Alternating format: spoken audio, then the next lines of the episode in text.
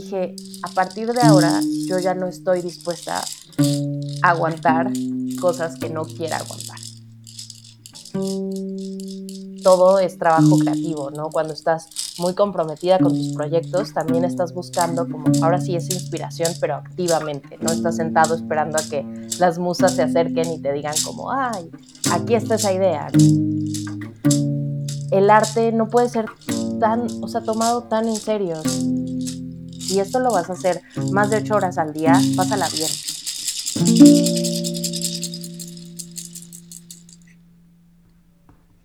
Hemisferio. Hola a todos, bienvenidos a otro episodio de Hemisferio Podcast. En esta ocasión tenemos el gusto de tener de invitada a Paola Carola, eh, su editora de confianza. Paola vive en México, trabaja haciendo edición y ahora ha estado moviendo sus clubes de lectura, diferentes iniciativas que tienen que ver con una visión de la lectura y de la forma de hacer literatura y vivir la literatura en conjunto, que la verdad siento que está abriendo nuevos espacios. Entonces teníamos muchas ganas de poder conversar contigo, Paola, y bueno, te quiero preguntar si te puedes presentar. Quién eres, eh, dónde te encuentras en este momento y qué has estado haciendo en el último tiempo. Hola Amanda, muchísimas gracias por esta invitación. Desde la última vez que escuché el podcast dije, ay, qué bonito estar ahí. Y cuando me invitaste dije, uff, qué emoción y qué responsabilidad, porque también creo que hablar de procesos creativos y de todo esto es algo que, que nutre mucho, pero que también nos da cierto poder que, que para convencer un poco a las personas de que esto puede ser una manera de, de vivir y de ver el mundo, ¿no? Eh, yo actualmente estoy en la Ciudad de México, eh, vivo con mi perrita, que es un corgi abortista, este, y em, pues soy Virgo, ahora sí como, como platicábamos hace un momento, con ascendente Sagitario, eh, tengo 30 años, cumplí 30 años durante esta cuarentena y a veces pienso que tanto el mundo como yo entramos en una crisis de cambios y por eso sucedió todo esto. Em, sigo haciendo lo más que puedo, el, eh, ahora sí que la cuarentena y que el, no salir de casa, sobre todo por la importancia de cuidar a las personas que sí tienen que salir, ¿no? Y, y, pues somos muy privilegiadas en poder trabajar desde aquí y hacer las cosas desde este espacio virtual. Entonces, como que sí intento en la medida de lo posible no salir, ¿no? Entonces, eso ha sido un poco mi año, un año de muchos mm. cambios, un año como, como dice John Didion, el año del pensamiento mágico, ¿no? Donde vivimos varios duelos, ¿no? Eh, eso, o sea, siempre que pienso yo en este, en este concepto que, que, propuso esta autora, pienso que un año del pensamiento mágico es justo eso, ¿no? Tener como duelos de una vida anterior, de, de dolores que, que, que podemos estar atravesando para poder salir un poco, no victoriosos, porque pues no es como una batalla, sino más, o bueno, sí, pero no precisamente hacia ese lugar, ¿no? Sino más bien hacia un lugar eh, de, conocernos, ¿no? Y de, de, entender una vida distinta a la que solíamos tener. Entonces, un poco eso ha sido este año y esa, esa es la persona que soy actualmente. Sí, wow. O sea, es que retorno de Saturno, como hablábamos, le, la, los 29-30, te tocó en un momento bien, bien cargado, bien importante, que me imagino que para ti, o sea, además que la cuarentena que han estado guardando allá, que ha sido una cosa entre abierta, cerrada, eh, como elegida, no, me imagino que ha sido todo un reto. Además, tú, bueno, vives solamente con tu perrita, ¿no? Sí, claro, porque además justo em, lo, que, lo que decíamos la, la, última vez que nos vimos, que fue en febrero, eh, tú y yo, y que me dijiste, me contaste justo, o sea, justo de esto del retorno de Saturno y todo, y que, y que pensaba un poco que justo antes de la cuarentena, eh, bueno, en diciembre del año pasado yo me separé de mi pareja de 10 años y después, mm. justo antes del de, el encierro aquí en México, eh, terminé mi relación laboral también, ¿no? Entonces, eh, una relación laboral de seis años en un grupo editorial mm. enorme. Entonces, como que yo tenía pues estos dolores, ¿no? O sea, como que uno nunca te dice que un trabajo se puede convertir también en una relación afectiva y lo es, ¿no? Y pues sobre todo también el tema pues de vivir ahora eh, este inicio de década sola, ¿no? Y con, esta, con, estas, con estos enfrentamientos a un mundo tan raro, ¿no? O sea, un mundo que, que de pronto te cierra las puertas y te dice como, a ver, ya se bajó la cortina y a ver qué haces, ¿no? Entonces, sí fue como todo, toda una explosión, pero al mismo tiempo aprender a hacer las paces conmigo misma en esta soledad, ¿no? En este espacio que habito y que habitamos Leia y yo y que ha sido una gran compañera ahora sí que de cuarentena. Total. Sí, además, bueno, tremendo que como lo que tú decías, que de repente pasar de un trabajo corporativo, ¿no? Que o sea, que trabajabas con un grupo de gente eh, y, y, esto mismo, tu misma relación, de repente a tener una cosa muy acompañada, cambiaste un año muy solitario, que además es muy, o sea, aprender a trabajar sola, vivir sola, relacionarte sola y además, bueno, estar literalmente sola, confinada. Claro. Me imagino que debe ser tremendo. Sí, o sea, en realidad el inicio fue muy duro porque también estaba yo eh, saliendo de una depresión clínica diagnosticada, ¿no? Entonces como que fue los primeros meses al mismo tiempo un descanso, ¿no? Un descanso mental que necesitaba para poder retomar como todas las cosas que yo tenía ahí como en pausa, porque pues cuando uno atraviesa un, trastorno de salud mental, como que la vida se pausa, ¿no? Entonces eh, es como muy... Em, irónico hasta cierto punto que mi vida estaba pausada antes de la cuarentena y durante, y durante la cuarentena, una vez que pude sanar, como que la vida se me reactivó a mí, ¿no? Entonces, eso es como una cosa muy, pues, mágica, ¿no? O sea, como que sí lo pienso, de que a veces necesitamos este momento de pausa, ¿no? Y que eso es algo que se ha hablado muchísimo de un momento de pausa para poder como retomar proyectos y todo, pero sí es muy real, ¿no? Sí, sí, total, y que de repente si es que no lo haces tú, te botas y ahí es como se genera el vacío completamente. Y lo bueno es que, bueno, después cuando vuelves a construir, el mundo cambió, tú cambiaste y es bueno, construye de nuevo.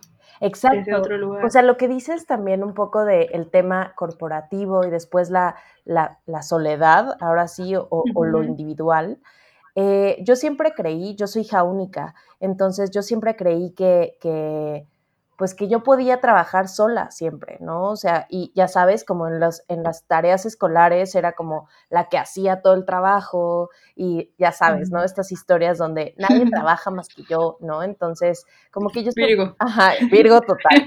Entonces, como que yo siempre asumí que, pues este trabajo, o sea, que yo podía trabajar sola, ¿no? hasta que empecé a darme cuenta de que soy una persona que suele abrazar a mucha gente, ¿no? O sea, como, como, mm. A ver, si no, si no sabes hacerlo, yo te ayudo, yo, yo ya sé y te puedo enseñar, ¿no? O eh, me gustaría saber tu opinión acerca de esta idea, ¿no? Entonces me di cuenta de que era mucho más enriquecedor cuando podíamos ahora sí que pelotear las ideas entre todos y eso me abrió como una perspectiva como muy grande de decir, no, el trabajo colectivo también es muy necesario, ¿no? Entonces, pues trabajar en una, en una editorial, pues era en gran medida eso, ¿no? O sea, trabajar con muchas personas, con muchas áreas, ¿no? Tomar en cuenta cada una, ¿no? Y entender que uno solito no puede trabajar así, nada más, ¿no? Entonces, eh, después fue como, ok, ahora estoy sola y qué se hace, ¿no? O sea, extraño el momento de la pausa creativa, ¿no? O, la hora del amigo que yo le llamaba como ya, vamos a pausar todo y vamos a platicar y vamos a comer papitas, casi que como el recreo. Y, pues ya no lo tenía, ¿no? Y eso era como muy raro porque, pues sí, me gusta mucho la gente, ¿no? Siempre lo digo y me hace falta de pronto esa colectividad. Claro, y cómo hacer ese también, esa misma, la hora del amigo con una misma, ¿no? Como los dos lados, como citarse a reunión, como, ok, vamos, a esta hora vamos a hacer una reunión y tú eres la asistente. Y también hacerse como la hora del amigo con una misma, como bueno, vamos a comer papitas. Exacto, así como es hora de pausa. No, sí. hay un meme de hecho que es justo eso, no sé si lo has visto, de un Spider-Man que está como viéndose a sí mismo y que... Ah, sí. Que, dice como cuando tienes que hacer juntas con el equipo de marketing y el equipo de ventas, ¿no? Y estás, o sea, y sí, tú misma tienes que... Todo. Exacto. Y también tú haces la lavada de la ropa y también cocina. Todo, ¿no? O sea, creo que es, muy, es muy duro y que eso también es importante, ¿no? O sea, de pronto también pasar de una oficina, de un horario fijo, a un horario que yo misma me creé, pues también me di cuenta de otras cosas, ¿no? De que un proceso creativo no necesariamente es de 10 de la mañana a 7 de la noche y que puede ser de 5 de la tarde a 7 de la noche y toda la, mañana estuviste haciendo cualquier otra cosa que no necesariamente es el trabajo que te dicen, pero que nutre a esas dos horas que vas a tener en la tarde completamente productivas, ¿no? Entonces, todo eso a mí me fueron cayendo como esos 20 de decir, ok, necesito eso, hacer juntas conmigo misma, de pronto varias amigas, ¿no? Como que eran mi, ahora sí que mi focus group, ¿no? Que les decía, a ver, ¿te gusta esto? Sí, pero mira, cámbiale esto,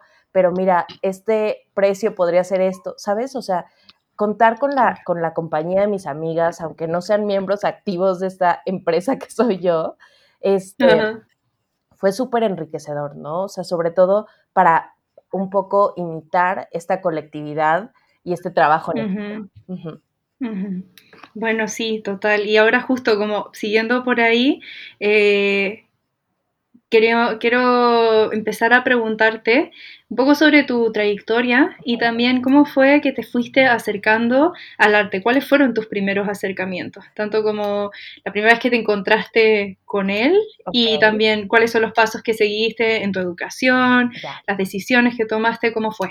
Pues mira, eh, tengo una tía que fue prácticamente mi maestra de vida con respecto a los temas del arte y de la, de la literatura, ¿no? Ella estudió filosofía, aunque no ejerció precisamente en eso. Ella pues estaba muy acostumbrada a las visitas a los museos, a las visitas a las librerías, entonces prácticamente yo de chica crecí con mis abuelos eh, de los no sé, de, de, que nací a los seis años, vivíamos aquí en la Ciudad de México, mamá y yo, con mis abuelos, eh, mi mamá viajaba a Veracruz porque ella tenía ya un negocio y entonces mi tía pues tenía en ese entonces más o menos veintitantos años, ¿no? Entonces pues yo era como su muñequita, ¿no? Y era como, ok, eh, te llevo por un helado y vamos a la librería, ¿no? Entonces yo asociaba ya los fines de semana con ese tipo de actividades, ¿no? Entonces, como muchas niñas mexicanas, crecí eh, con la imagen de Frida Kahlo, ¿no? Y de una mujer que vive del arte y que, que su vida es arte completamente, ¿no? O sea, desde una relación amorosa 100% de literatura hasta eh, viajar por el mundo, ¿no? Entonces, ese fue yo creo que uno de mis primeros acercamientos eh, con respecto a lo que, a la sensibilidad que tengo el día de hoy, ¿no? O sea, como que siempre mi tía era como los libros de arte, ya sabes, como Van Gogh para niños, ¿no? Y de pronto, ah, se, este, se cortó una oreja y era como, wow, qué maravilla, ¿no? Así como, ¿por qué pasa esto? Y después em, me fui a Cancún y pues Cancún no es precisamente, antes no era precisamente el lugar artístico que ahora se está convirtiendo, en el que ahora se está convirtiendo, ¿no? Porque actualmente hay mucha, eh, mucho sentido de comunidad entre la gente de mi generación que, pues intenta meter el arte para generar comunidad, ¿no? Entonces, creo que eso es algo muy bonito. Pero te digo, como que fue, iba y venía como estos estímulos creativos que pues en realidad mi tía siguió como un poco haciéndose cargo de esto, ¿no?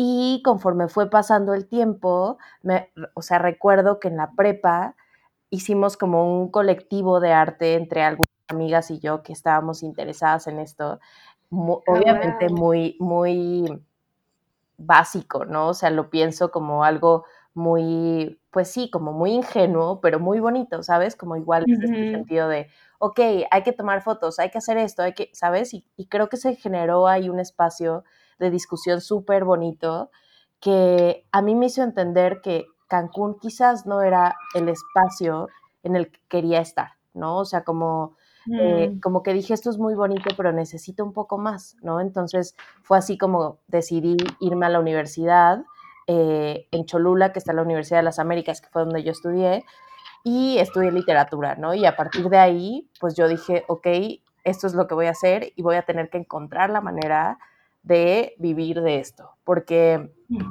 pues es, es, duro, ¿no? O sea, como que siento que, o sea, mucha gente piensa, incluidos mis papás en ese entonces, que ¿Cómo? ¿Te vas a ir a una universidad privada a estudiar eh, humanidades, no? O sea, pero ¿y entonces a qué te vas a dedicar? Y casi que en estos términos un poco, pues sí, capitalistas 100% de el retorno de la inversión, ¿cuándo va a ser, no? O sea, oh, prácticamente como de, no, no a nosotros, o sea, no de que mis papás me estuvieran pidiendo eso, pero cómo te vas a mantener, ¿no? Entonces, sí, como un poco em, angustiante, pero pues yo tenía muy claro lo que quería, ¿no? Claro. Y, bueno, después de que, de, que estudiaste, o sea, ¿cómo fue para ti, de hecho, como pasar todo ese proceso de, estudiar la carrera y después justo salir y decir, ¿ahora qué hago? Como cuáles son justo los factores que, que fueron jugando para llegar a pasar donde trabajaste y al punto donde estás? ¿Cómo han ido cambiando esas decisiones? Es súper curioso porque siempre he sido una persona como muy curiosa, ¿no? Ahora sí que es curioso ser curiosa, pero sí. Eh, y me gusta mucho hacer muchas cosas. ¿sabes? O sea, como que la gente de pronto me dice como, Pau, es que estás haciendo muchas cosas, tienes que descansar. Y es como, no, no, o sea, estoy consciente, siempre lo he hecho, ¿sabes? O sea, como que obviamente durante los años que trabajé en una empresa, pues no puedes estar compartiendo todo lo que estás haciendo porque pues respondes a otro tipo de intereses. Pero recuerdo que cuando estaba en la universidad, escribía una columna en el periódico, estudiaba, eh, era la directora de, de, la radio universitaria, entonces tenía que hacer juntas semanales, estar atendiendo los intereses de de rectoría con la asociación estudiantil, eh, personas que me llegaban a presentar propuestas de programas, personas que me pedían que revisara sus escaletas y era como, pero tú puedes hacerlo, no, no, por favor, revísamela, ¿no? Entonces como que siempre he tenido una estufa con muchas hornillas prendidas e intentando que ninguna se me queme y a veces apagando otras, ¿no? Pero, pero como que intento de alguna manera eh, siempre, o sea, es algo que a mí me motiva mucho, ¿no? Tener muchas cosas que hacer. Eh, Virgo, otra vez, ¿no? Sí, total. Eh, entonces, como que de alguna manera el haber hecho otras cosas durante la universidad me hizo entender que mi camino no nada más era una cosa, ¿no? O sea, no nada más iba a salir yo para entrar a una maestría y hacer algo relacionado con la academia, sino más bien desde qué lugares de la gestión yo podía hacer cosas, ¿no? Entonces, como que lo mío siempre fue más por ese lado, ¿no? Por interactuar con otras personas, por, por hacer comunidad, ¿no? Por, por estar creando caminos y yo, o sea, sí, creando posibilidades para poder seguir haciendo lo que yo quería hacer, ¿no? Entonces, mm. salgo de la universidad en 2012 para, o sea, en diciembre de 2012 y 2013 fue, eh, me vine yo a México a vivir, o sea, de Cholula me vine a, la Ciudad de México y yo dije, bueno, ¿y ahora qué voy a hacer? Y entonces eh, una amiga trabajaba en una agencia de contenido para redes sociales que apenas estaban como comenzando estas cosas y fue muy divertido. O sea, la verdad es que caí en un lugar que fue como una extensión del salón de clases, eh, donde todos teníamos más o menos la misma edad, donde se escuchaba la música que a todos nos gustaba, donde los viernes había pizzas y chelas, ¿sabes? Entonces fue como muy amable esa transición laboral, ¿no? Entonces, mucha creatividad, gente muy, muy creativa.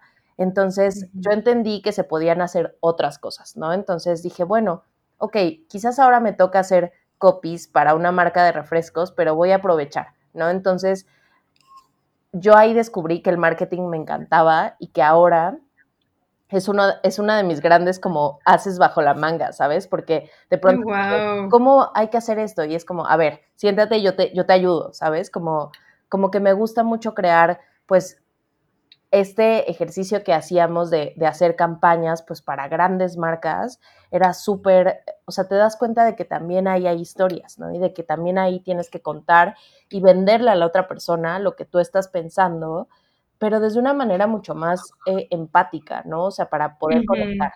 Entonces, trabajé ahí año y medio y la verdad es que ahora lo pienso y, mi carrera estaba súper, o sea, yo pude haber seguido ahí y ahorita sería, pues, no sé, algo completamente distinto, pero tal vez hubiera también sido muy feliz, ¿no? Y me, me daban muchísimo apoyo, ¿sabes? O sea, como que mis jefes estaban súper comprometidos como con mi desarrollo, con mi plan de carrera, todo. Pero entonces recibí una llamada de, mi antigua jefa y me dijo como, oye, hay una plaza de medio tiempo. O sea, todo lo que yo estaba construyendo en la agencia, prácticamente lo pateé y dije, con permiso, yo ya me voy a la editorial, ¿no?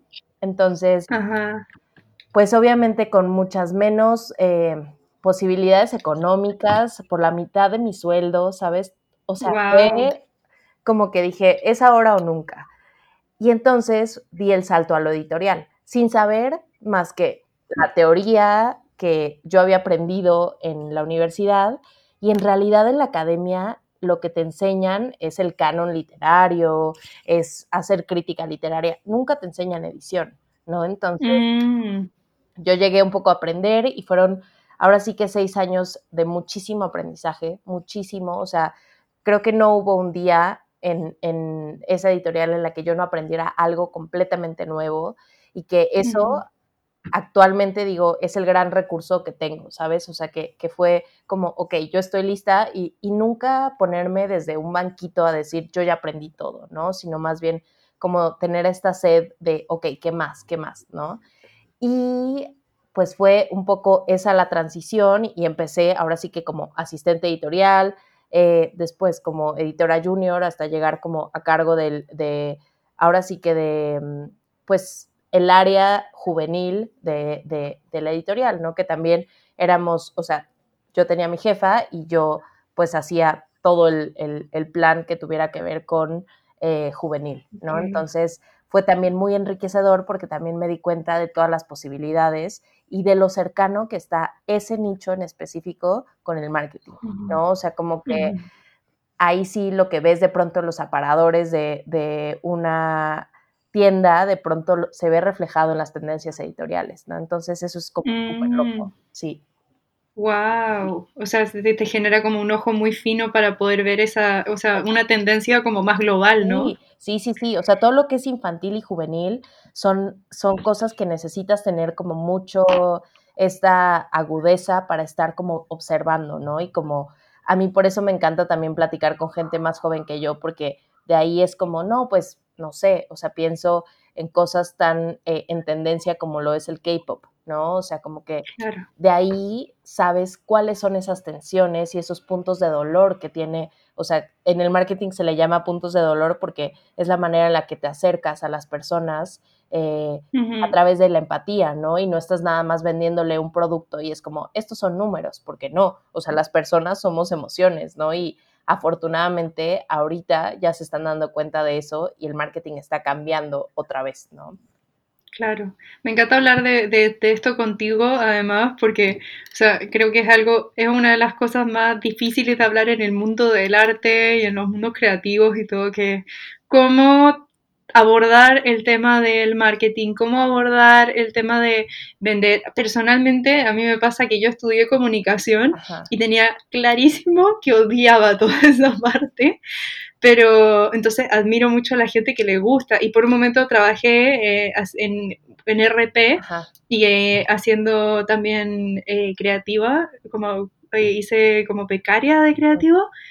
Y, decía, este mundo no es para mí, pero, pero me imagino que también puede ser diferentes tipos de mundo, porque donde estaba ahí no era realmente lo que, no me gustaba la, la, manera en la que, o sea, el contenido hacia dónde se estaba llevando, cuál era la marca, eran cosas que no me interesaban porque quizá era eso, como cómo se deshumaniza y la, la fina línea entre deshumanizar y tratar de entrar por el lado como más, como eso, como un dolor, pero de una manera en que no sea como maléfica, ¿no? Sino que sea queriendo ayudar. No, y además e, Es, es fuertísimo porque, pues bueno, yo aprendí todo esto, ahora sí que con el gigante del marketing que fue Coca-Cola, y que uno pensaría como, oh, esa empresa maligna, pero, ¿sabes? O sea, los procesos que tienen de entender al usuario, o sea, yo decía, es que esto lo tiene que saber todo el mundo, o sea, es tan bonito, o sea, me acuerdo que me tocó la campaña de Sidral Mundet, que pues Hidral Mundet había sido una empresa independiente toda la vida, ¿no? Y una empresa además con una insignia mexicana que cuando, cuando me presentaron ahora sí que la campaña, el racional, toda la manera en la que dije, esto es maravilloso, ¿sabes? O sea, como que ahí es donde dices, claro que por eso son un gigante en esto, porque entienden a la gente. Ya después, bueno, son números, dinero, contaminación, lo que tú quieras, pero en el momento de gestionar esa campaña, ahí fue donde yo entendí muchísimas cosas que afortunadamente en la actualidad puedo seguir aplicando. Claro, sí, que veo que, o sea, ahora mientras cuentas todo esto, pienso en tu mismo, cómo planteas tus proyectos, cómo los comunicas. Siempre me ha sorprendido como tu comunicación hacia la gente y cómo, cómo planteas tus talleres, el club de lectura. Ahora que estás haciendo, estás planteando un taller para gente de 15 a 20 años, ¿no? Que, también yo leía, me quedaba pegada mirando yo y decía, ¿por qué no tengo de 15 a 20? Porque sería muy entretenido hacerlo como maldita sea. Puedes entrar.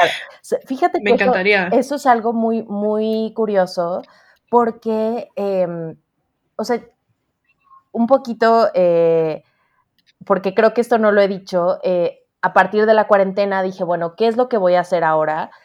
Y ni siquiera te podría decir que esto fue un plan. ¿Sabes? O sea, que, dije, bueno, a partir de este momento voy a empezar a hacer, no, o sea, prácticamente lo que estoy haciendo actualmente surge de una necesidad económica, ¿sabes? O sea, eh, que fue que yo me había metido en un tema de... Eh, no estaba dada de alta, estos temas de hacienda y de burocracia, de que no estaba dada, de alta, entonces tres meses no pude cobrar, y yo me sentía fatal pidiéndole dinero a mi mamá, decía yo, casi 30 años y estarle diciendo a mi mamá, mamá, no tengo dinero, ¿sabes? O sea, como que yo me sentía, o sea, desde que salí de la carrera hasta ese momento, yo no le había pedido en 10 años dinero a mi mamá. ¿No? O sea, como que entonces me sentía muy avergonzada, ¿no? De hacerlo, cuando uno dice, a ver, o sea, no hay nada de, de, de, avergonzarse en estas cosas, ¿no? Simplemente a veces uno tiene y a veces no tiene, ¿no? Pero em, una amiga que también eh, tiene eh, una agencia digital me dijo como, voy a dar un mes de talleres, ¿por qué no das tu taller, un taller? Y fue como, y esta historia la cuento todo el tiempo y es como, no, yo no doy talleres, yo no me dedico a esto, me dijo, Pau, si sabes, o sea, todos nos, nos has enseñado algo, ¿por qué no lo podrías hacer? Dije, bueno, a ver, y de pronto Amanda fue un éxito, 200 personas inscritas en ese taller. Me, acuerdo, fue como un boom. Y yo dije, ponías tus historias con toda la gente que lo había compartido y yo decía, wow, explotó. Explotó, explotó. Yo dije, bueno, entonces parece que ahora sí que el mundo estaba un poco listo y esperando esto, ¿sabes? O sea, y dije, bueno, creo que puedo seguir por aquí, ¿no? Entonces, después me invitó Antílope, que es esta editorial independiente, a participar con ellos y dije, ok, voy a hacerlo. Y después se me ocurrió hacerlo yo por mi cuenta y dije, a ver, ¿qué pasa? Y de pronto vi que podía pasar, ¿no? Entonces, em, y después con lo del club de lectura también, o sea, como que dije, a ver, yo sé que lo que yo leo no suele ser lo que le guste a todo el mundo, pero seguro encontraré pues compañía, ¿no? Y fue así que me lancé a Clarice Lispector, que pues siempre es como una autora como muy oscura en el sentido de, complicada, ¿no? O sea, como que no, es que de pronto no, no la entiendo. Y encontré a una comunidad de casi 50 personas que no la había leído o que al menos el 80% no la había leído y que se enamoraron, ¿sabes? Entonces dije, bueno, creo que también por aquí hay algo, ¿no? Entonces empecé a hacer, ahora sí que un poco prueba y error, y empecé además a sentir esa eh, como calidez de la compañía y de estar haciendo algo en conjunto y de, de, estar conectando con otras mujeres que necesitaban hablar de esos temas y que dije, qué importante es desmitificar que la literatura es una cosa, uno, de nicho y dos, solitaria, ¿no? O sea, como que a mí me parecía eh, completamente, pues eso, un hallazgo, sobre todo en un año en el que hemos estado tan solos, donde las historias nos han salvado muchísimo, pero de pronto platicar de esas historias con otras personas, o sea, es como un nivel de, de magia muy, muy, muy fuerte, ¿no? Entonces, que se crea una, una conexión súper especial y, significativa. Claro, sí, es que además, o sea, con solamente eh, al compartir las cosas que estás leyendo, o sea, yo pensaba como respecto a tu club de lectura que decía qué bonito estar en grupo, generar esa fidelidad a, vez, a la vez, porque también la gente se iba sumando cada domingo para poder estar y hablar de los siguientes capítulos que realmente eh, no es tan fácil de lograr, ¿sabes? O sea, especialmente también ahora, o sea, antes no estábamos tan acostumbrados a esta cosa digital de estar haciendo cursos online todo el tiempo, ¿no? Ahora estamos mucho más dispuestos. Porque es como, bueno, ahora este es el mundo, ahora sí consigo las cosas. De hecho, siento que la gente ha estado tomando mucho más cursos desde entonces. Yo sé que muchas veces dudaba mucho más tomar cursos y ahora es como, eh, ¿por qué no? ¿No? Claro. Otro, otro, otro. Pero por lo mismo, por la gran oferta que hay y por la fatiga también que tenemos de estar frente al ordenador, es difícil generar una fidelidad. Entonces me sorprende mucho cómo tú la has generado, una cercanía y una comunidad. Claro, es que sí creo que ahí hay un factor que es importante y que es, creo que, mostrarnos vulnerables, ¿sabes? Y como humanos. Y de pronto me ha pasado decir, o sea, llegar al club de lectura y decir, no terminé de leerlo, ¿sabes? O sea, y como que dices de pronto, como la host, ahora sí que la anfitriona de esto no terminó de leer, ¿sabes? Pero también mostrarme así y también como que de pronto me dicen, bueno, ¿y tú ya leíste el libro? Y es como, no, a ver, o sea, a mí no me van a limitar de vivir esta experiencia también por primera vez. Yo siempre quise participar en un club de lectura. Entonces yo quiero también estar viviendo por primera vez esta lectura con ustedes, ¿no? O sea, no quiero pararme desde, desde una vez más desde un banquito y decirles, esto vine a decirles, ¿no? Sino más bien pues estar eso en colectivo, hablando y diciendo, o sea, el, me acuerdo que la lectura que, escogimos para Clarice Lispector, que fue la biografía, que además le sumamos cuentos y ensayos y todo eso, o sea, la biografía a todas nos puso los pelos de punta y dijimos, no puede ser que un hombre haya escrito de esta manera de una mujer que es mágica, ¿no? Entonces, creo que, que eso, o sea, eso fue un entendimiento colectivo que fue muy bonito porque nos dimos cuenta de que, bueno, la lectura no nos gustó, pero la autora es maravillosa, ¿no? Entonces, como que esas cosas también se permiten, ¿no? Y que creo que también alguien alguna vez me dijo como, Pau, discúlpame, no voy a poder sumarme porque no leí, me da mucha pena. Y le dije, súmate, ¿qué más da? O sea, y, fue como, pero no leí. Y yo, ¿y qué tiene? O sea, no, no, no es una calificación, o sea, yo no quiero que esto se convierta en una presión más de tu día, sino más bien en un espacio de diálogo, en el cafecito con tus amigas, pero pues guiando la conversación hacia un libro, ¿no? Claro, porque hay muchas veces, especialmente en, esto, en estos formatos, en que el libro termina ser, eh, siendo lo menos y realmente es todo lo demás que surge entre experiencia personal y conocimiento que trae cada persona, porque además me imagino que has de tener una comunidad muy variada, ¿no? Gente que viene de otros fondos muy distintos, sí. te pueden sumar cosas muy distintas. Pero además eso, eso es algo que eh, particularmente me interesa, que es o sea, sí podemos compartir lo, individual, ¿sabes? Como las historias y todo, pero siempre intentar regresarlo hacia el tema del libro, ¿sabes? Porque como que siento que mucha gente, pues para eso tiene otros espacios, ¿no? Entonces, aquí en particular, pues estás pagando por estar en una conversación con libros, o, sea, hablando de libros, escuchando otras recomendaciones y, sobre todo ampliando tus horizontes de lectura, ¿no? Entonces, como que a mí me interesa que esa conversación no se vaya a la historia de mi perrito,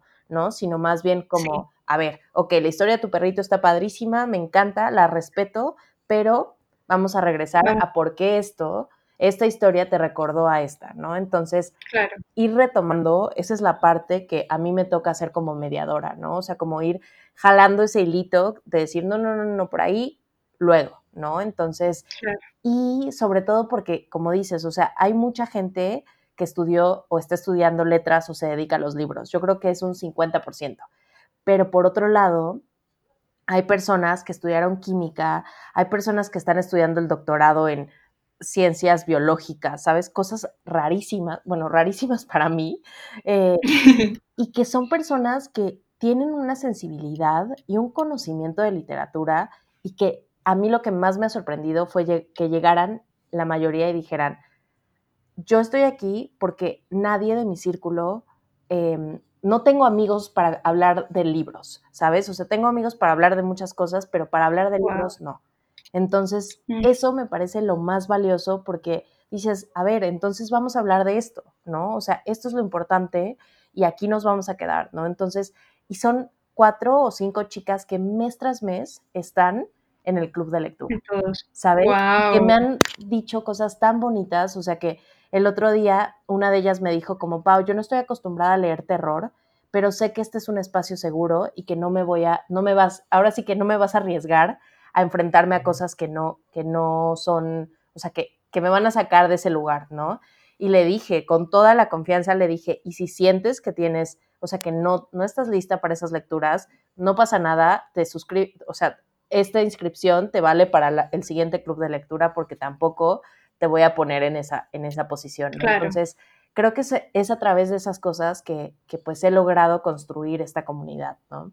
Claro, sí, siempre prestando como espacio para esa humanidad, ¿no? Ser todos los espacios humanos. Total, total. Genial. Y bueno, también hablando de tus clubes de lectura, de, de, cómo te has armado ahora tu plan de trabajo, eh, te quería preguntar cómo, cómo es para ti, vives de esto, vives de, de, cuánto es de esta cosa de vivir del arte, vivir de los de bueno, como, como tú lo veas, porque yo creo que lo que tú estás haciendo es una labor artística.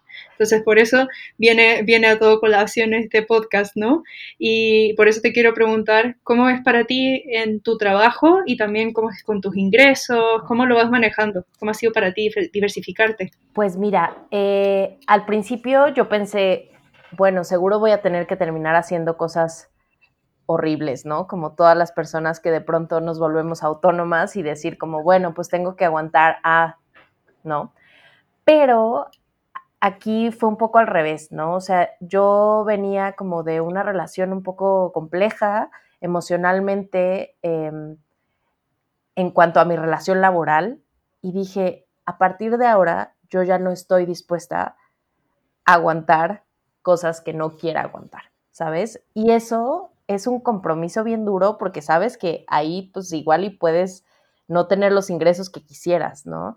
Pero es un compromiso contigo misma que también te, lleva a ti a decir, este es mi límite, ¿no? Y esto yo no lo aguanto y para eso existirán otras personas que te puedan aguantar y que te puedan lo que sea, ¿no? Entonces, para mí fue muy, muy importante definir eso, ¿no? O sea, así, manifiesto de Paola Carola, número uno, así, no aguantar bullshit, ¿sabes? O sea, no quiero aguantar nada que no resuene conmigo. Y pues bueno, también afortunadamente tenía, o sea, el respaldo de la carrera profesional que tuve, pues ya también me dio como muchas armas, ¿no? Entonces, eh, primero, pues fue como un poquito poner eso y recuerdo que tuve un, un intento de cliente que me dijo como, o sea, que fue súper grosero conmigo y que además fue un hombre, no quisiera generalizar, pero fue un hombre que me dijo como, a ver, necesito que me ayudes a hacer esto, pero eh, no te voy a contar del proyecto porque no te conozco y no, no puedo confiar en ti. Eh, no tengo suficiente capital y lo necesito muy pronto. Y dije, ok. Y tú, pues muy bien. Le dije, muy bien. le mandé una cotización altísima dije, si la, si la aceptas con todas estas reglas, pues vamos a ver de qué se trata, ¿no? Pero, y obviamente, pues súper no me contestó porque ni siquiera tuvo como ese, ese de, oye, no, simplemente visto, listo, ¿no? Ahora sí que, y entonces ahí fue donde alguien me dijo como, oye, pero es trabajo, y yo sí, pero no necesito este tipo de trabajo, ¿no? Entonces, y a partir de eso, o sea, a partir de los clubes de lectura, de los talleres, o sea, intento dar un taller yo mensualmente, el club de lectura y una tallerista invitada, ¿no? O sea, como que intento que mi, o sea, ahora sí que es curioso porque nunca me pregunto estas cosas hasta que alguien me las pregunta, como en este caso tú, pero mi, mi trabajo está muy... Em, muy comprometido con la visibilización de las mujeres, ¿sabes? O sea, como que siento que alguna vez a mí me lo dijeron, me dijeron es que tú quieres ser protagonista y a mí eso me resonó tanto que dije, ¿será? ¿Será que yo quiero ser protagonista? ¿No? Y como que yo decía, a ver, pero no, no va por ahí. Y una amiga un día me dijo, no, no, Pau, es que no es protagonismo, es visibilización. O sea, tú quieres que tu trabajo sea tomado en cuenta y eso no se llama protagonismo, ¿no? O sea, porque además esto es un privilegio que los hombres todo el tiempo han tenido. Entonces, en el momento en el que una alza la mano y dice, yo quiero también ser parte de esto, híjole, tú quieres ser protagonista, ¿no? Entonces, a mí ese concepto, Amanda, me voló la cabeza y dije, ok, eh, no es que para nada, para mí no, no resuena este, esto de men are trash, salvo contadas cosas que, ¿sabes? O sea, sí creo mucho que, que admiro el trabajo de muchos hombres, pero ya, ellos ya tienen esos espacios, ¿no? Entonces, un poco mi idea es justo leer a mujeres en el club de lectura, eh, tener talleristas invitadas que sean mujeres, ¿no? Que tengan algo que, que, compartir con la comunidad. Y también este tema que tú también ya participaste, eh, darle espacio a ilustradoras para que puedan hacer los carteles de los, de los, de los clubes de lectura y que eso es una experiencia que pues generalmente el mundo del libro está relacionado también con el coleccionismo, ¿no? Entonces, como que te emociona tener estas cosas que, que, se relacionen con el mundo de los libros, con estas reinterpretaciones de portadas, ¿no? O de cuentos o de lo que sea que, que tenga que ver con eso, ¿no? Entonces, para mí fue muy importante, eh, pues también pagarle a estas ilustradoras, ¿no? O sea, yo sé que a veces no, no es como quisiera uno, pero pues, a ver, o sea, desde este lugar te puedo pagar esto, sí, ¿no? Ok, listo, ¿no? Entonces, todo ese, eh, ahora sí que toda esa parte siempre intento que sea solo de mujeres, ¿no? Obviamente a los talleres y a los clubes de lectura están invitados hombres y lo que, o sea, no es una comunidad 100% de mujeres, pero un 90% de mujeres sí, ¿no? Entonces, eh, como que eso, eso fue algo que fue muy importante, como, como ir armando ese espacio. Y después también, pues esos ingresos, ¿sabes? O sea, como que me di cuenta de que sí, si lo hacía de una manera profesional, sí podía estar haciendo esto como un trabajo, ¿no? Y dedicándole mi espacio a hacer talleres, a hacer clubes de lectura, a eh, hacer parte o apoyar a otras mujeres que quieren hacer sus proyectos eh, editoriales. Y creo que aquí también hay un cambio de perspectiva porque creemos de pronto que lo editorial solo tiene que ver con un libro físico, ¿no? Entonces, de mm. pronto, o sea, ahorita estoy asesorando una revista digital, estoy asesorando a una chica, que, a una amiga que quiere lanzar su newsletter, ¿no? Y entonces, ¿de qué manera podemos hacer que estas cosas sean formales, ¿no? Y sean con todos los recursos y con todo el sustento que se puede hacer, ¿no? Entonces, a otra amiga que va a, la, que va a autopublicar su segundo libro y me dijo, quiero que tú seas la editora, ¿sabes? Y entonces esto también te abre un poco la perspectiva de decir, ¿cuántas veces no posponemos el trabajo que nosotras queremos hacer?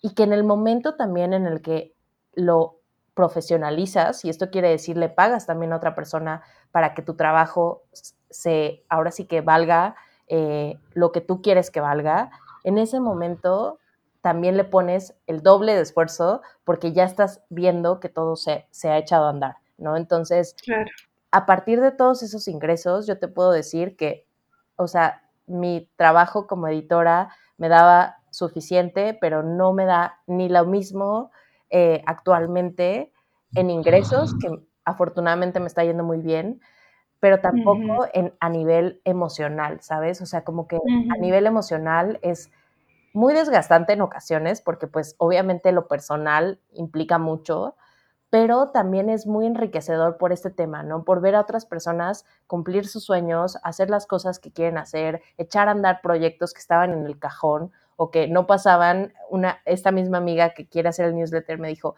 Pau, he abierto 50 blogs hola, soy fulanita, quiero hacer no sé qué, y lo abandono. Me dijo, creo que este es el momento donde puedo hacerlo ya formalmente, ¿no? Entonces, ahí es donde te das cuenta de que ser editora no es nada más que una empresa te haya contratado como editora, sino más bien es algo que ya viene inherente en una misma, ¿no? Tu profesión sí te define en algunas partes y no te define en otras, pero sí es parte de, de un gran todo. Claro, de una manera de operar, o sea, al final es donde se desarrolla algo que es tu manera de pensar, de ver, de, de, que se te ocurran cosas, ¿no? Claro, claro, claro.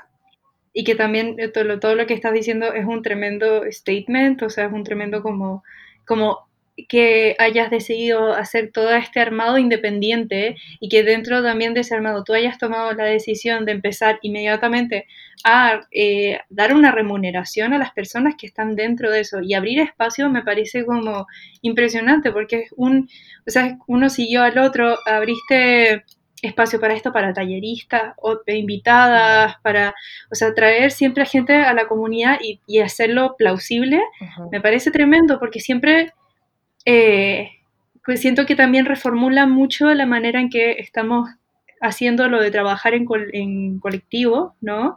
Y que muchas veces tenemos la creencia de que solamente si trabajamos con una gran empresa o con alguien que tenga mucho dinero claro. o cosas, mucho presupuesto, podemos hacer posible estas cosas y todo lo demás tiene que ser gratuito. Y la verdad es que siento que ahí estás haciendo un cambio desde adentro tremendo. Y es que, ¿sabes qué pasa? O sea, te digo, como que toda esta parte uno, Virgo, dos, eh, de haber aprendido a ser oficinista y, y, haber estado ahora sí que en una estructura, te hace darte cuenta de qué sí y qué no, ¿no? Que sí, ok, toda esta lista de cosas que implican organización, que implican trabajar con mucho tiempo de anticipación, ¿no? O sea, como que a mí de pronto me da así como un nervio tremendo.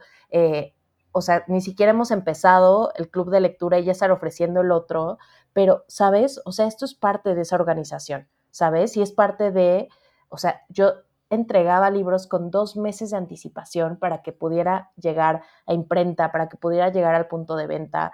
Entonces, eso ya me marcó a mí, ¿sabes? O sea, eso ya está en mi construcción eh, laboral, profesional. O sea, yo ya sé trabajar con tiempo y de pronto a alguien le estoy diciendo como, oye, en febrero quisieras y es como, estamos en noviembre y es como, no, no, pero entiéndeme. O sea, necesito eh, ir con esta anticipación porque es parte, una vez más, Amanda, de esta profesionalización. En el momento en el que la gente ve que tú te lo estás tomando en serio, que tú estás haciendo todo con tiempo, forma, llegas a las fechas, estás, al, ¿sabes? Como toda esa parte, de pronto en el trabajo creativo está, ¿sabes? O sea, como que siento que es una manera, un área de oportunidad de muchos eh, creativos, ¿sabes? Que de pronto es como, no, es que no me inspiré y es que no sé qué. Y es como, claro, yo aprecio muchísimo tu inspiración, tu creatividad, todo, pero necesitas esa, esos espacios para que la gente te diga, no, Amanda es súper cumplida, ella me entregó todo en tiempo, ¿sabes? Ese boca en boca y que no digan, no, hombre, es que Amanda es súper frita, ¿no? O sea, este tipo de cosas, o que Paola no, no, Paola no llega a tiempo a las reuniones. O sea, esas cosas son de verdad un antes y un después. En el momento en el que dices, ok, me cuesta todo ser organizada, pero lo voy a intentar, como que hasta tú te empiezas a convencer de que por ahí va, ¿no? Eres. Sí. Claro. Eso es algo que he notado mucho ahora que he estado como eh, buscando más información sobre la profesionalización, haciendo preguntas en revisiones de portafolio y siento que el consejo ha cambiado un montón desde el momento en que empecé a hacer ilustración a ahora, porque el, el, consejo al principio era sobre inspiración, en qué, como Sí, como, como la, misma pregunta de siempre, como, ¿en qué te inspiras? Eh, y que cuando ya te mueves hacia la profesionalización, las preguntas empiezan a ser otras, ¿no? Que es como, ¿cómo te promocionas? ¿Cómo llegas a la gente? ¿Cómo consigues trabajo? ¿Cómo contactas? Y lo que me han dicho, de los, ¿y cuál es tu mejor consejo? Y el, el, el, consejo cambia completamente. Ya no es como dibuja lo que esté más cerca o ponte un tiempo para, para imaginar, que todas son cosas válidas, ¿sabes? Pero ha cambiado un montón en que eh, ahora la, la, primera cosa que dicen es, llega a la hora, llega 10 minutos antes. Eh, di que eres comprometida, entrega las cosas a tiempo y forma. Y la persona al lado tuyo puede ser hiper talentosa y puede ser incluso más talentosa que tú, pero si lo entrega un día después, claro. te van a elegir a ti. Claro. Y, también me acuerdo un amigo le hizo una entrevista a Christoph Niemann, el diseñador, y le dijo, ¿cuál es el mejor consejo que le puedes dar a un diseñador que está empezando? Y le dijo que entregue todo un día antes. Digo, sé que es el consejo menos apasionante del planeta, pero realmente creo que es la razón por la que siguen trabajando conmigo, porque saben que yo siempre voy a entregar a tiempo y de hecho con antelación. Entonces ellos pueden estar tranquilos. Claro. Y, y fue como, wow, completamente cambia el consejo, es sé confiable. Claro, porque además, o sea, sí es una cosa que, que o sea, que siempre hemos juzgado del trabajo creativo, ¿no? O sea, de un médico, bueno, o sea, no puede llegar media hora después a la operación, ¿no? O sea, imposible. Entonces, ¿por qué nosotros mismos minimizar esto, ¿no? ¿Por qué decir mi trabajo es pura inspiración? No, no es cierto. O sea, tu trabajo también es sentarte y armarte una libreta con todo lo que tengas que hacer. Y, o sea, y aquí lo tengo. O sea, justo tengo mi libreta con ¿sabes? O sea, lo que te decía hace rato, que voy a lanzar un diario de lectura y que tengo entonces cuánto voy a gastar, cuánto, ¿sabes? Porque de pronto tampoco es como, ay, mira, qué bonito, voy a hacer muchas stickers. Y de pronto pues no te dan los gastos, ¿no? O sea, como que dices, no, y entonces ahora en cuánto lo voy a vender, ¿no? Entonces, sí creo que son esas cosas que si te sientas y las pones en escrito, a ti te va a ayudar como muchísimo a nivel eh, eh, emocional incluso, ¿sabes? Que una chica una vez me dijo, Pau, yo solo quiero tomar tu taller, no porque esté interesada en trabajar en una editorial ni nada, sino porque siento que tus consejos me ayudan a organizarme. Y fue como, wow. Entonces creo que ahí puedo, ¿sabes? O sea, y mi mamá me dice, qué organizada eres. Y de pronto yo no lo siento así, Amanda, porque te juro que hay muchas cosas que se me salen de control. Y hay muchas cosas que no dimensioné que fueran tan fáciles o tan difíciles, ¿no? Entonces, ahorita por eso mismo te decía, o sea, para mí es importante en diciembre terminar actividades respecto a talleres, clubes y todo, porque es importante para mí sentarme a organizar, a tener una perspectiva de cómo van a ser al menos los próximos seis meses, o sea, los primeros seis meses del año, ¿no? Entonces, para yo tener como claridad de qué sí puedo tomar, qué no puedo tomar y disfrutar, ¿no? Porque creo que eso es otra de las partes importantísimas. Si esto lo vas a hacer más de ocho horas al día, pásala bien, ¿no? O sea, no, no seas, o sea, claro que el dinero es muy importante, pero si vas a estar sufriéndola, ¿no? Porque aceptaste 15 cosas al mismo tiempo, dices, no, pues creo que esto no, va a ¿no? Entonces, sí creo que justo, o sea, como que parte de estos consejos que decías, ¿no? Yo diría, o sea, pon tus condiciones, siempre, ¿no? O sea, así sea, o sea, y me acuerdo que tú y yo lo platicamos alguna vez, como que me dijiste, a ver, obviamente te cobro esto porque sé quién eres y porque qué estás haciendo y a quién representas y qué representas y todo eso. Pero a esa otra, el mismo proyecto a una empresa se lo puedes cobrar al triple, ¿no? O al doble o lo que sea. Entonces, llegar con esas condiciones y decir, esto es lo que te voy a cobrar, quieres o no, te va a ahorrar también muchísimos dolores, ¿sabes? O sea, y eso fue un consejo que le dio una amiga eh, que estaba iniciando igual su agencia, bueno, ya tenía un rato, pero como que durante esta cuarentena empezaron a salir muchos proyectos y le dije, solo te pido una cosa, no te atasques, porque el día de mañana vas a tener esos 15 clientes que ya no quieres tener porque quieres tener esos 15 otros que ya te están buscando. Entonces, elige esas batallas con las condiciones que tú quieras poner. Si ese proyecto va por dinero, pues que entonces la paga sea buena. Si este otro proyecto va por afecto, pues entonces que salga desde ese lado, ¿no? Entonces, creo que ahí son esas cosas que tenemos que barajear al momento de eh, involucrarnos con un cliente, ¿no? Que también hay que ponerle el nombre como tal. Sí, total, sí. O sea, sea quien sea, es un cliente de todas maneras. Sí. sí. Bueno, y, hablando también de eso, de dedicar tu vida, tus más de ocho horas al día a lo que haces, te quería preguntar cómo es tu práctica creativa, o sea, cómo son tus horarios, si tienes rituales con, los que empiezas el día, terminas el día, la manera de trabajar, cuáles son tus procesos, si tienes horarios. A mí me encanta, me encanta hablar de estas cosas porque también me encanta escucharlas de las personas que, hacen cosas, ¿no?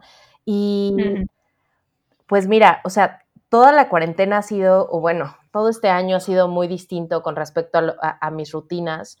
Últimamente ya están un poco mejor, eh, para bien y para mal, porque me despierto como a las seis y media de la mañana, por eso te dije como, ay, desde las ocho estoy disponible, porque pues ya sé que desde esa hora puedo estar lúcida completamente, ¿no? Pero, eh, últimamente lo que hago es despertarme y como a mi perrita no le gusta despertarse temprano, pues me quedo en la cama un rato escuchando un audiolibro. Estoy incorporando muchísimo el tema de los audiolibros porque me siento como esa niña a la que leía en cuentos, ¿sabes? Como, como Mm. estas historias, como que de pronto la gente no entiende los audiolibros todavía porque uno, son caros, dos, no estamos acostumbrados, ¿no? Eh, pero he retomado mucho eso como desde ese lugar, ¿no? Como desde decir, ok, aquí igual y me quedo dormida y después regreso, ¿sabes? Pero, pero es eso, es como arrullarme un poco. Entonces empiezo, eh, pues tomando café, haciendo todo como que ahora sí lavando trastes, haciendo cosas como súper básicas y regando plantas y haciendo como el chequeo de que la casa esté funcionando.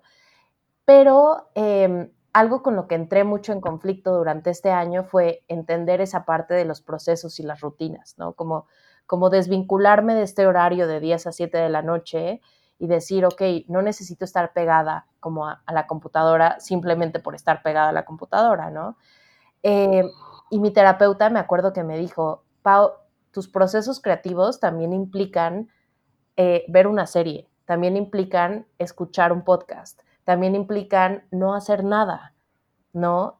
Y entonces, Amanda, ahí fue donde entendí que no importa si una noche antes hago la presentación para el taller, eso no quiere decir que esté mal, eso quiere decir, porque, ¿sabes? Me siento y la saco completamente porque estuve investigando de otra manera, ¿sabes? Me estuve acercando a los temas, ya tenía en la cabeza, ok, voy a hacer este taller, desde qué lugares, ¿sabes? Y de pronto anotaba en algún lugar, de pronto, y entonces a la hora de hacerlo una noche antes, igual y si se lo dices a un adulto, te dice como que irresponsable, estás haciendo todo una noche antes. Pero para mí es como, no, o sea, esto es en el momento en el que tiene que ser, ¿no? Entonces, ¿sabes? O sea, como que los, pro los procesos son distintos. Siempre tengo una libreta a la mano. Yo soy, pues, muy fan de todas las cosas de, la, de papelería, ¿no? Lápices, este, plumas, libretas, ¿no? Entonces, intento que todo esté en la misma libreta. Eh, esta cuarentena ya voy a, bueno, ya voy a la mitad de mi segunda libreta completa, ¿sabes? Como ahí voy haciendo como las notas y entonces es muy fácil volver y decir como, ah, aquí está esto, ¿no? Eh, uh -huh. Y pues eso, o sea, como que trato de, de, ir ahí como depositando todas esas ideas y de pronto igual, o sea, estoy, puedo estar en una conversación con alguien y de pronto se me ocurre esa idea y ya después la retomo y la trabajo y la, y la ahora sí que la bajo bien, ¿no? Entonces, sí creo que va de muchos lugares eh, esa rutina y que no podría decirte me siento tal hora y empiezo tal hora, pero sí sé que, que, que ahora sí que todo es trabajo creativo, ¿no? Cuando estás muy comprometida con tus proyectos, también estás buscando como ahora sí esa inspiración, pero activamente, no estás sentado esperando a que las musas se acerquen y te digan como, ay, aquí está esa idea, ¿no? Porque creo que Claro. sería como esperar a que alguien tocara la puerta y te ofreciera un millón de dólares, ¿no? Sí creo que es un poco eso. Sí, no, hay que sentarse antes Exacto. hacer las cosas y, y de repente por ahí se aparece el millón de dólares en tu cuaderno. Exacto, exacto. Ojalá. Ojalá, sí, crucemos dedos. Universo, ojalá. Sí, ¿Me escuchaste? Sí, sí, sí, justo eso. Bueno, y llegando ya vamos hacia el final del episodio. eh, y antes de terminar, siempre nos gusta hacer esta pregunta que es, ¿cuál crees que es el rol del arte? Y bueno, y también la figura del, del artista, que puede ser muy amplia. ¿Cómo lo ves tú? Eh, yo lo veo sumamente colectivo, ¿no? Eh, Mm. creo que, y eso es algo que he aprendido muchísimo de tu hermana, de Antonia, eh, de este tema de la afectividad, ¿no? O sea, creo que por eso te digo que, que nuestro trabajo sí somos nosotras, porque si vemos nuestro trabajo como una práctica afectiva para generar espacios colectivos y al mismo tiempo un sustento, ¿sabes? Ya no estás hablando de solo capitalismo, ¿sabes? Ni Sí. solo de productividad, sino estás hablando de todo un proceso que va a, ahora sí que a encadenar otras cosas. Entonces, yo creo que justo eh, el arte es eso, el arte tiene que ser el arte, la literatura, las artes escénicas, ¿sabes? Como todo eh, tiene que estar muy conectada con esta parte de que no somos nada sin nosotros, ¿no? Y creo que este año nos lo ha dejado clarísimo. Eh, y quienes no lo han aprendido, por favor, si nos están escuchando, entiéndanlo, ¿no? O sea, desde el hecho de, me acuerdo al inicio, en el primer trimestre del año, que nos decían, para planear la curva tenemos que estar todos dentro de casa, y era, a ver, ahorita el proceso es colectivo, ¿no? El proceso es estar en casa, el proceso es crear otros espacios y también entender que, que, que el arte no puede ser tan, o sea, tomado tan en serio, ¿sabes? O sea, que esto lo decía Abril Castillo en una, en una entrevista que tuve con ella, debe ser juego y debe ser exploración, ¿sabes? O sea, no debe mm. ser em, pues un mandato, ¿no? Entonces creo que en el momento en el que no nos lo tomamos tan en serio ni a nosotros mismos, ni, ni, ni esa práctica, ojo, esto no quiere decir que no nos lo tomemos en serio profesionalmente, sino desde el lugar de, ahora sí, como, como platicamos aquella vez, desde la boina y el cigarro, de decir como, oh, eh, yo soy artista, sino más bien, yo soy una persona que hace arte o yo soy una persona que lee libros, ¿no? Y a partir de esto hace otras cosas. Creo que en ese momento eh, nos, volvemos mucho más empáticos y mucho más eso, afectivos con respecto a la gente que se acerca a nuestras prácticas eh, artísticas o culturales, ¿no? Entonces, creo que para mí eso es ahorita eh, más que una contestación, porque creo que lo ha sido en muchos momentos el arte, esa manera de contestarle al mundo o a la política o a, o a los gobiernos, y que en muchos países se sigue haciendo, y yo admiro muchísimo por eso a, los chilenos porque lo hacen de una manera espectacular, ¿no? Desde, desde mucho afecto, pero también desde mucha política. Eh, sí. Pero sí creo que en este momento el arte debería ser justo eso, crear espacios, ¿no? Crear, crear comunidades donde podamos coincidir y por eso debe haber tantos espacios como personas posibles, ¿no? Entonces, a alguien le va a gustar mi espacio por esto, esto y esto, pero a alguien le va a gustar el espacio de allá enfrente por estas otras razones, ¿no? Entonces, y no somos competencia, sino somos parte de este todo que está intentando hacer este cambio chiquito hacia lo colectivo, hacia lo afectivo. Entonces, creo que eso para mí en este momento es, es eso, son estas prácticas artísticas y estas prácticas culturales.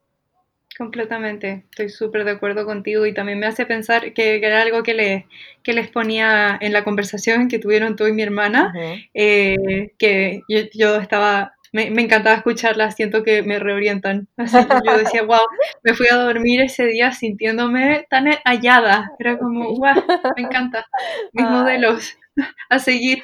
Eh, y, y ahora que, que, como ustedes están hablando sobre esto también, eh, pensaba en una conversación que tuve con un amigo hablando de esto, de por qué el artista no puede ser colectivo, que era algo que nos preguntaban en la, en la escuela, que era, ¿quién es el artista? ¿Cuál es la figura del artista? ¿Qué es lo que imaginan? Y yo decía, ¿por qué el artista no puede ser muchos? No puede ser varias personas. Y, y, algo que él me dijo que fue genial fue, ¿y por qué no puede ser menos que una persona? Y me encantó eso, porque me decía, y sí, ¿por qué tiene que comerse a la persona? ¿Por qué no puede ser artista y mucho más? Claro. Y yo dejé 100%. Es como, puede ser varias personas que son menos que un artista, son mucho más. Total, porque, porque justo me encanta. eso, o sea, ayer yo lo pensaba, ¿no? lo difícil que también es estar emprendiendo en esto, ¿sabes? Como armando este proyecto y al mismo tiempo tener que ir al súper, estar al pendiente de, ¿no? O sea, de muchas otras cosas, ser mamá de un perrito, ser mamá de unas plantas que por favor no se mueran, ¿no? O sea, que necesitan agua, ¿sabes? Como todo esto, o sea, somos un todo, ¿no? No, nada más somos una cosa que, que hace algo, ¿no? Y, y por hacer algo puede ser un arquitecto, un ingeniero, lo que sea, lo que sea, somos muchas personas que habitan dentro de esta persona. Entonces, ser amables con esa idea también nos permite a nosotros entender a la otra persona, ¿no? Entenderte a ti, Amanda, que le gusta hacer, pues, todo lo que quieras y tengas posibilidades de hacer, ¿no? Entonces, creo que eso es, es generar este sentido de empatía. Completamente, completamente.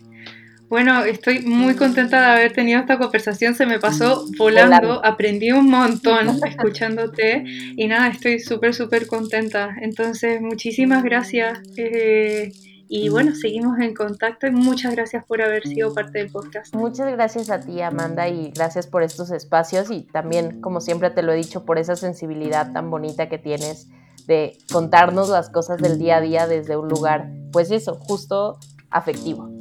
Gracias a ti, muchas gracias a ti.